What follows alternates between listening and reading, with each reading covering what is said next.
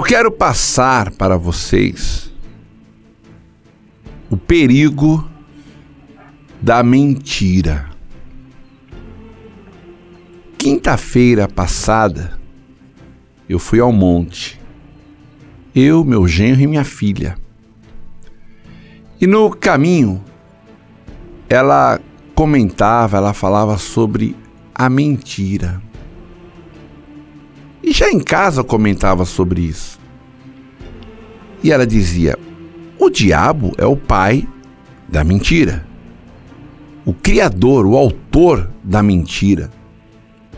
É, é interessante isso, porque Jesus, ele não é o pai da verdade e o diabo o pai da mentira. Não. O diabo é o pai da mentira, o inventor, o criador. Jesus é a verdade e não o pai da verdade. Ele é a própria verdade. Ele disse: Eu sou o caminho, a verdade e a vida. Então, olha só que diferença entre Jesus e o diabo, né? E tem gente que prefere o diabo, hein? Eu, vou repetir. Jesus disse: Eu sou o caminho, a verdade e a vida.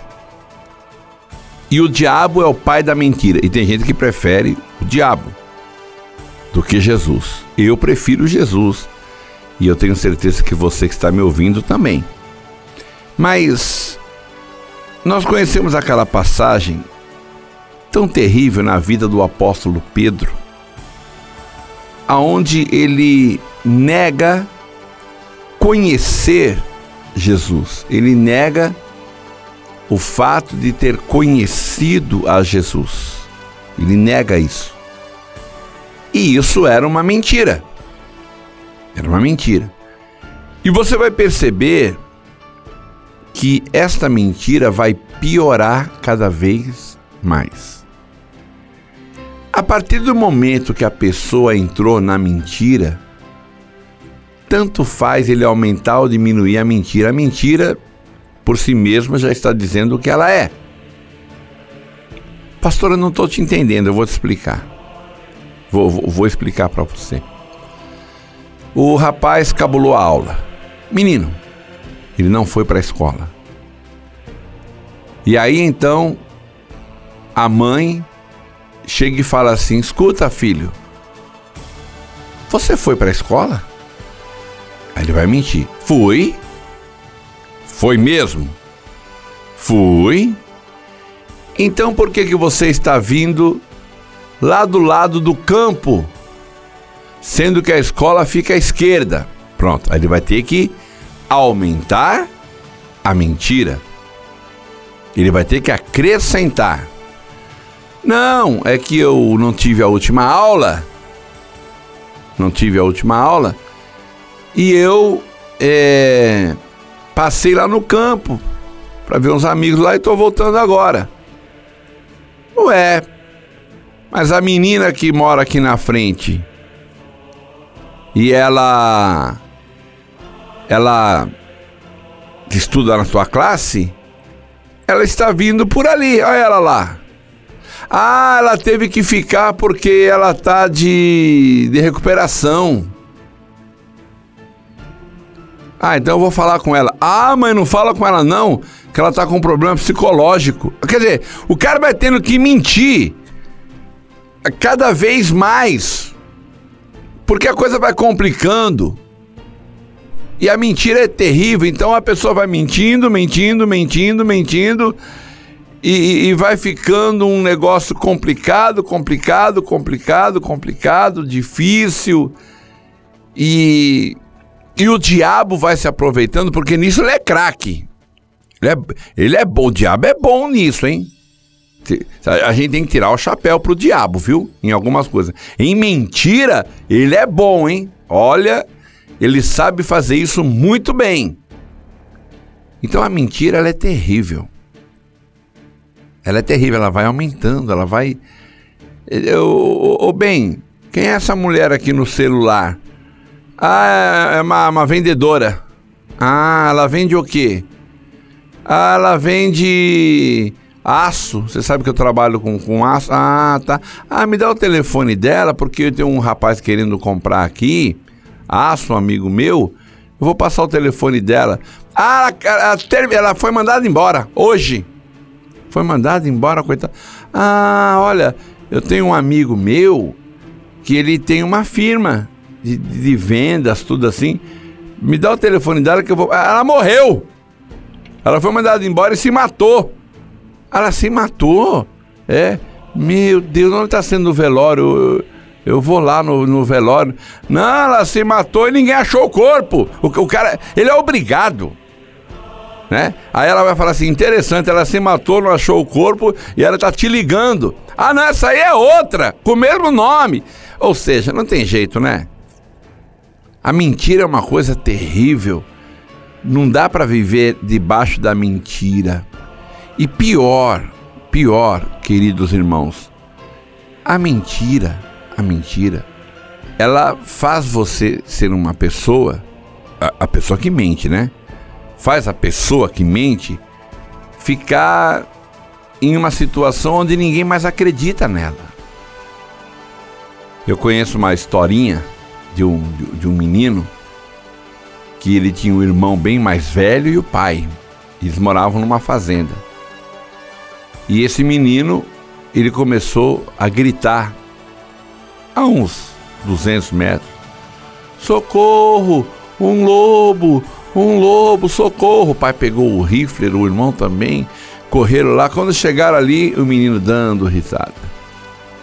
Rindo, rindo. Ah, enganei vocês, pai, não faz isso. Enfim. E ele fez isso para umas duas, três vezes. E um dia ele está no campo, apareceu um lobo mesmo. E ele começou a gritar: socorro, lobo, socorro, socorro, socorro. Aí, o que, que aconteceu? Ah, nessa não cai mais. Chega lá, não tem lobo nenhum, né? E o menino foi estraçalhado pela própria mentira. E isso eu vou mostrar para vocês agora na palavra de Deus, que se encontra em São Mateus, capítulo de número 26 e o versículo 69. Diz assim: Ora, Pedro estava sentado fora, no pátio, e aproximando-se dele uma criada, disse: Tu também estavas com Jesus, o Galileu, porque Jesus tinha sido preso já estava sendo espancado. Apesar que eu não, eu não vou defender o apóstolo Pedro aqui, quem fala Pedro negou a Jesus porque eu chamo Pedro, né? Eu nem posso comparar, porque senão também teria a chave do céu, né? Só isso, né? Mas enfim, Pedro ele, ele nega Jesus, mas eu queria saber aonde estavam os outros aqui quando Jesus estava apanhando, quando Jesus foi preso. Tudo bem, o apóstolo Pedro negou, mas ele estava lá. Ele foi lá aonde Jesus estava preso. E onde estava André, Tiago, João? Onde eles estavam? Não era para todo mundo estar tá lá também? É, bom, é só é só uma defesa aqui pelo, para o apóstolo Pedro. Apesar que disse que estava Pedro e mais um. Esse mais um não sabemos quem é. Talvez João. Ou Tiago, sei lá mas não sabemos quem é. Bom, enfim. Você estava com ele, uma criada, uma criada lá do templo, uma empregada. Mas ele negou, versículo 70. Diante de todos, dizendo: Não sei o que dizes. Ele negou diante de todos, dizendo: Não sei o que dizes. Bom, isto é uma verdade ou é uma mentira? Era uma mentira. Pedro estava mentindo, mas era uma mentira mais ou menos assim: ah, essa aqui eu. Eu escapo dela. Essa aqui eu consigo. É uma mentira, mas não é assim, nossa, que mentira! Terrível. Não sei o que você está falando. né? Olha, tu também estava com Jesus o Galileu. Olha, não sei o que dizes. Eu não, ele, ele, pode levar para o lado assim, ah, não entendi direito a tua pergunta, não, não sei direito. E aí ficou ótimo. Mas aquela criada provavelmente falou para outros. Houve um comentário. E a mentira, ela vai ter que agora aumentar, igual eu estava falando para você. Aí vem aqui, ó. E saindo para o vestíbulo, outra criada ouviu e disse aos que ali estavam: Esse também estava com Jesus, o Nazareno. E ele negou outra vez com juramento: Não conheço tal homem. Preste atenção. Jesus já tinha ensinado que nós não devemos jurar por nada. Principalmente por Deus. Juro por Deus, né? Tem gente que fala, juro por Deus. E mentiroso faz isso. Um monte de gente que cometeu coisas erradas, eu juro por Deus. Ah, mas ele jurou por Deus. E o cara não tem nem respeito por Deus. Já está acostumado a mentir e jurar por Deus. Juro pelas minhas filhas. Juro pelos meus filhos. Jura por ele mesmo, então. É. Aí ele tem medo, né? E aí o apóstolo Pedro, sabendo que não podia jurar, ele jura. Eu juro você percebeu como já piorou a mentira? Ela começou leve. Ela começou assim, levinha. Não sei o que você fala. Não, você estava assim. Aí ele percebeu que a coisa estava complicando. Olha, eu juro. Eu juro. Não sei por quem que ele jurou. Mas ele fez juramento. Não sei se ele jurou por Deus ou jurou por ele ou jurou pelos filhos, mas ele fez um juramento aqui. Eu juro que eu não o conheço. Então, quando a gente vive debaixo da mentira, esta mentira ela pode corroer a pessoa. Essa mentira pode estragar a pessoa. Você já viu pessoas que têm mania de ser empresário ou de ser assim. E já tá, você percebe que uma pessoa que já está perturbada, que já está louca, que fica falando sozinho no ponto de ônibus. Eu lembro que tinha um rapaz totalmente assim, ele ficou totalmente fora de si. Totalmente. Ele pegava uma pasta, de manhãzinho ficava no, no ponto de ônibus, uma pasta de aquela 007 que a gente chamava antes. E ele ficava ali, aquela pasta tal, tipo, eu sou um empresário, eu sou um vendedor, mas que não pegava ônibus nenhum. Ele só ficava ali. Vinha um ônibus, vinham outros, vinham outros, as pessoas subiam, iam embora. E ele ficava lá. Na, na, na mente dele, ele, foi deixando essa mentira crescer tanto que ele começou a acreditar que ele era realmente um empresário. E tem aquele que ele começa a viver. Eu, eu conheci uma pessoa, aí ele já era normal assim. Você conversava com ele, é normal, vou tomar um café, vamos. Já não era perturbado, não. E ele, ele passava em frente uma, uma firma que tinha mais ou menos um nome parecido. Ele tinha uma firma, ele vendia uns produtos, né? Então a firma tinha um nome. Eu vou dar um exemplo, vai só vou dar um exemplo. É, firma não sei o que, Arco Verde, sabe? Arco Verde, né? Então, só que era uma empresa, ele tinha um nome, abriu uma firminha, vendia uns negócios e tal, e mentia. Da mentira. Aí ele passava com o carro em frente, estava fazendo uma viagem. Aparecia uma indústria. Mineração Arco Verde é minha. É minha essa mineração é minha. Quer dizer, o cara Ele começava a acreditar numa mentira ao ponto de passar por um ridículo desse, porque um dono de uma mineração daquela Arco Verde, né?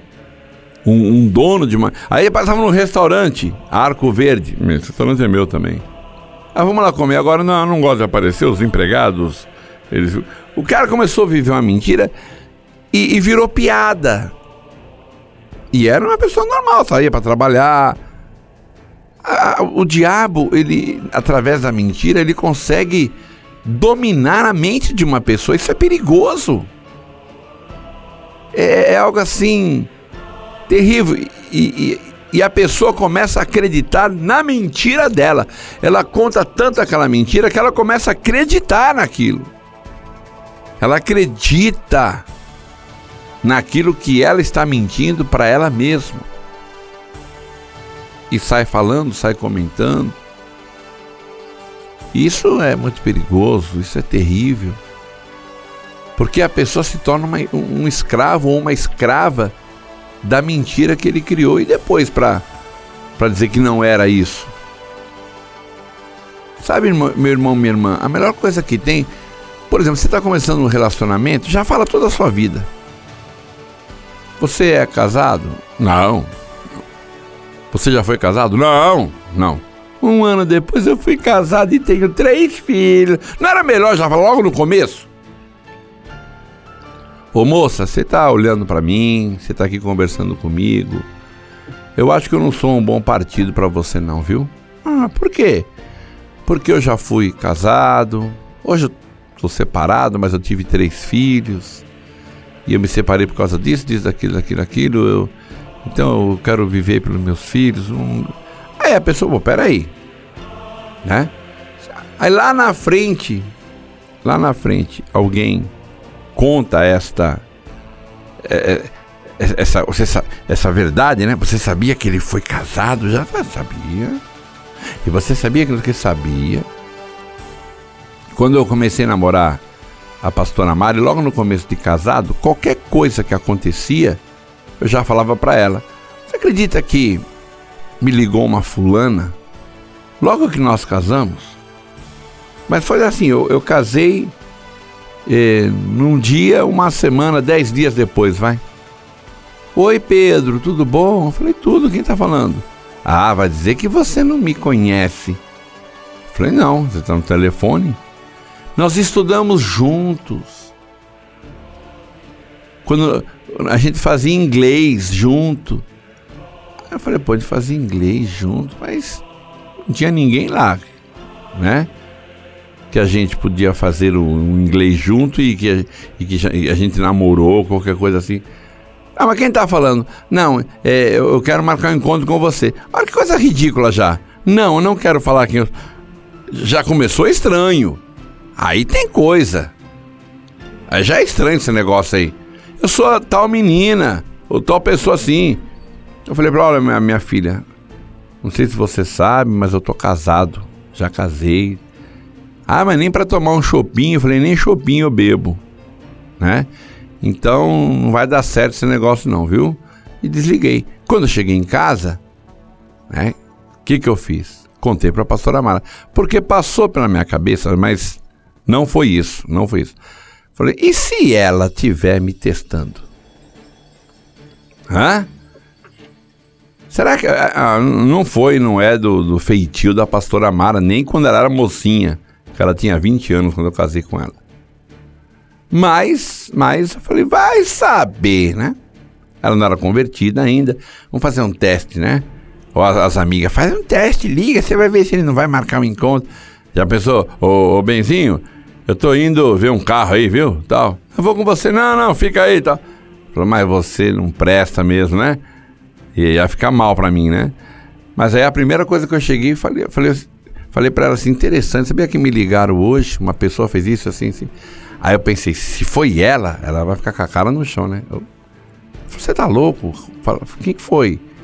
Mas eu percebi, aí eu percebi pela conversa que não, ela não tinha esse tipo de coisa, né? Então foi alguém. Alguém que me conhecia, alguém que já pensou em logo de cara destruir meu casamento, alguém que logo de cara ficou com raiva porque eu casei e queria destruir, então armou essa situação, entendeu? E talvez já com outra colega com fotografia, sabe? Para chegar, olha lá com quem ele tá, sabe? Essa, essas pessoas com essas maldades, né? Essas maldades. Então, qualquer coisa que aconteça meio de estranho, eu aconselho a você, irmã, e você, irmão casado, namorando, noivo, vai logo de cara e já fala. Já fala. Ó, oh, marido, tem um rapaz na firma lá que ele fica falando uns negócios lá que eu não tô gostando, não. Agora, é, a irmã tá lá trabalhando. O cara vem com umas gracinhas, fala assim, ele é engraçado, né? Ele já tá achando que você tá dando bola. Ô meu amigo, deixa eu te falar uma coisa. Vamos ser amigo de trabalho aqui tudo, mas eu sou uma mulher casada, muito bem casada, e eu não não gosto desse tipo de graça, não, tá? A próxima eu já conto pro meu marido. O cara, ah, o que, que é isso? Eu não tenho ciúmes, tá? Hoje eu vou falar com ele. Ô, marido, vamos lá comigo. Ó, tem um cara lá com graça, assim, assim, assim. Tá. Então a pessoa vai ver, opa, com essa aí eu não vou. Fica, agora fica com um sorrisinho, fica com coisinha achando engraçadinho. O cara vai indo, né? Vai indo. Até que alguém fala, você sabia que a tua esposa é cheia de graça com um rapaz lá? Né? Ah, mas não tem nada a ver, não tem nada a ver. Então, a verdade, ela, ela já elimina, a verdade elimina todo mal futuro. A verdade, ela elimina tudo que possa vir depois. Então já fala, já conta, já relata, porque o apóstolo Pedro aqui, ele só disse que não conhecia. Ah, não, não, não sei. Na verdade, não conhecia, não. Ele falou, não sei o que você está falando. Ele não disse, eu não conheço. Na segunda, ele já, ele já disse, não o conheço e já jurou. Olha só, quer ver? Ó, eu, vou, eu vou ler de novo aqui. Ó. Na primeira, não sei o que dizes. Foi uma mentirinha assim, meia leve, né? Leve. Na segunda, ele jurou e disse: Não conheço tal homem. Com juramento. Vocês perceberam como já piorou? Piorou, né? Começou só, não sei o que você fala. Agora, olha a terceira que vai piorar. E daí a pouco, aproximando-se os que ali estavam, disseram a Pedro: verdadeiramente também tu és deles, pois a tua fala te denuncia. E olha o que ele falou. Então começou ele a praguejar e a jurar, dizendo: Não conheço esse homem. E imediatamente o galo cantou. Porque Jesus falou que o galo ia cantar, né? Que o galo ia cantar quando ele negasse três vezes. Vocês perceberam aqui uma coisa? Vocês perceberam uma coisa? Como que foi piorando? Primeiro, não conheço. Pronto, foi só só isso. Segundo, eu não, não sei o que você diz. Segundo, eu juro que não conheço. Terceiro, eu juro que não conheço e lançou praga praga, era um negócio de feitiçaria. O judeu não tinha negócio de lançar praga para o outro, ele começou a praguejar. E lançar praga. Vai te acontecer isso, vai te acontecer aquilo. Aí eu falo, pô, peraí, o cara tá praguejando, acho que ele não conhece mesmo, não. Vocês imaginam que situação da mentira? Eu não sei. Não era projeto de Deus Pedro morrer. Mas não sei se era projeto de Deus Pedro negar. Não sei. Porque existem uns pensamentos hoje aí meio perigosos, né? Umas coisas meio perigosas aí que andam dizendo que eu, eu mesmo fico preocupado, né? Não, o que tem que ser, tem que ser. Tudo já estava escrito por Deus. Ah, então, então não tem pecado, então nós não temos culpa de nada. Deus, eu matei aquele cara porque o senhor que escreveu, né? O senhor escreveu que eu ia matar ele, então. É diferente de saber, de, de Deus já saber o que vai acontecer. Eu já expliquei isso. Ele sabe o que vai acontecer. É igual a mesma coisa de dar mil reais para um, um, cara drogado e você fala assim, ele vai gastar tudo com drogas. Mas quem gastou com droga foi o cara. Você já sabia, como humano, você já sabia pelo caráter. Então, como Deus sabe de tudo, aí até tudo bem. Por isso que Jesus falou assim, ó, antes que o galo cante duas vezes, três vezes tu me negarás. Porque Jesus conhecia quem era Pedro. Entendeu? Então não é que Jesus profetizou isso e, e Pedro teve que cumprir, não. Pedro poderia muito bem falar, ah, eu conheço ele mesmo, andava com ele mesmo. E Deus ter feito uma coisa, e aí então de repente um trovão caiu e uma chuva e tal, e Pedro conseguiu sair e foi embora, tal, e Jesus olhou para ele e disse: "Não fique aqui", sabe? Coisas mais ou menos assim, né? Deus Deus tem a maneira dele trabalhar. Entendeu? Ele tem a maneira dele trabalhar. Mas é, com certeza, com certeza, a mentira ela vai piorando cada vez mais. Cada vez mais a coisa vai piorando. Vai piorando, piorando, piorando, piorando, a coisa vai indo. E se você está vivendo debaixo de mentira, tenta sair dessa mentira aí. Como é que você vai viver debaixo de uma mentira? Permanecer numa mentira é tão terrível. Mas uma coisa me chamou a atenção aqui, na terceira. Tua fala te denuncia.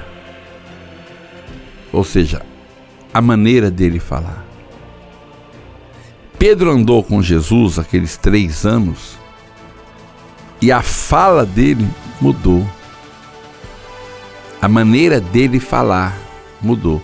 Quem anda com pessoas que só fala gíria, logo logo está falando gíria também. Quem anda com pessoas que falam arrastando para malandragem, logo logo está falando da mesma forma, arrastando para malandragem.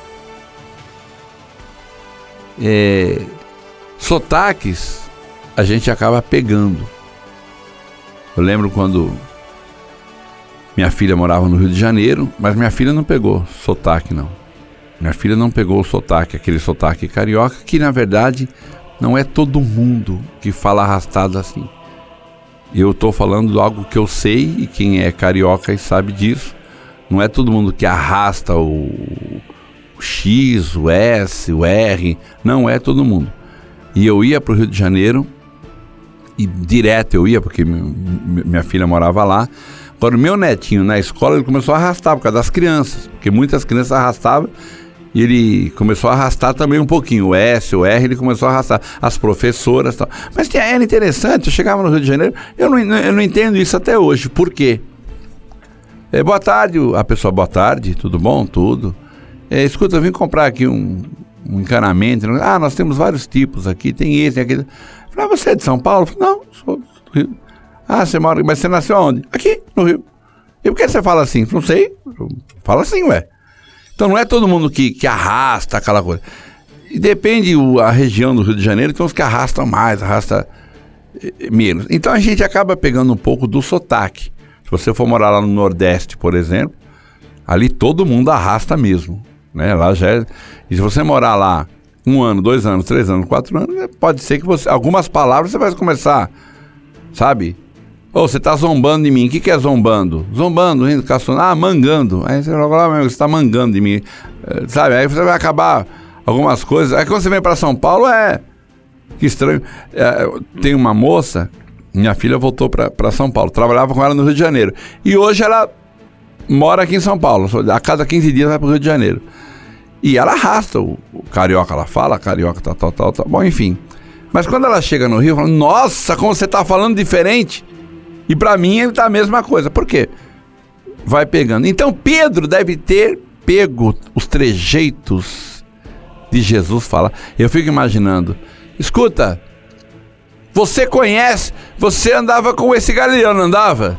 Não sei o que tu dizes. Hã? Eu juro. Chanebre, Anderea. Só faltava Pedro, né? Começava a falar em língua, né? mas não tinha ainda acontecido o Pentecoste. Eu juro, eu juro, não conheço este homem. Oh, peraí, rapaz. A tua fala te denuncia. Você fala igual a ele. Você entendeu?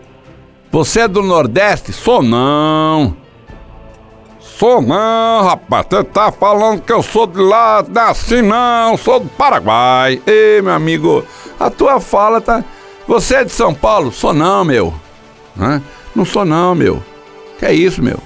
É? A, a fala denuncia. E a fala de Pedro denunciava. Até eu, eu, sei que eu entrei num assunto da mentira, mas como já acabou, você já entendeu que a mentira vai aumentando, eu entrei no negócio da fala aqui também.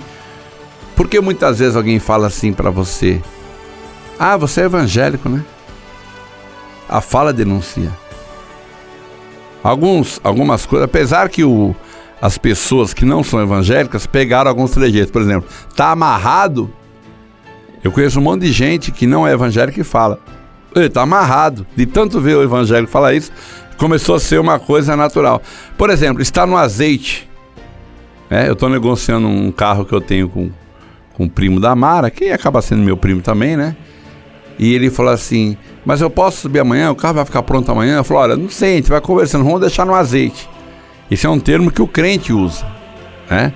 Então, às vezes, onde você está, a pessoa fala um negócio, por exemplo, você é evangélico? Sou. Uma frase, né? Uma frase, só Deus na causa, por exemplo, é evangélico, né?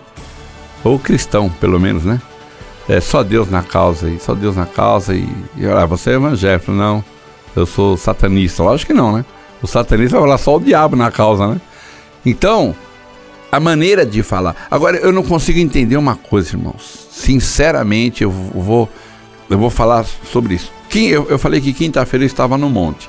E eu fui no monte quinta-feira eu encostei teve uma pessoa que eu nunca vi na minha vida. Fala, senhor pastor. Eu não estava de terno, gravata, não. Tava com uma blusa normal, uma camiseta, calça jeans. Aí, pastor, tudo bom? Tudo. Aí meu chefe falou, ah, você é muito conhecido. Eu falei, não, eu não sou conhecido tanto assim, não. Sabe? De chegar num monte assim, a pessoa e é, e é interessante, eu não consigo. Eu já mudei, eu já fui morar em casas, em, em apartamentos.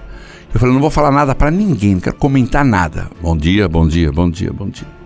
Pai do Senhor, pastor. Mas peraí, pai do Senhor, tudo bem. Agora, pastor, por que não diácono? Evangelista, presbítero, bispo, apóstolo? Não. Tudo bom, pastor? Amigo, mas você me conhece? Ah, não, mas dá pra ver na tua cara. Vamos, eu tenho um cara de pastor, olha bem. Não, né? Não, não, tem porque você sabe que eu sou pastor, mas é difícil. Encontrar na rua eu, por exemplo, todo sujo, mexendo no carro. Fala, pastor arrumando o carro? Não fala. E tem uns que falam, você é pastor. Porque a fala denuncia. A fala denuncia. É a maneira de falar, a maneira de expressar. É, e o crente é assim. Aquele que anda com Deus é assim. A fala acaba denunciando. Então que denuncie, deixa denunciar. Assuma esta verdade. Guarde esta palavra no seu coração.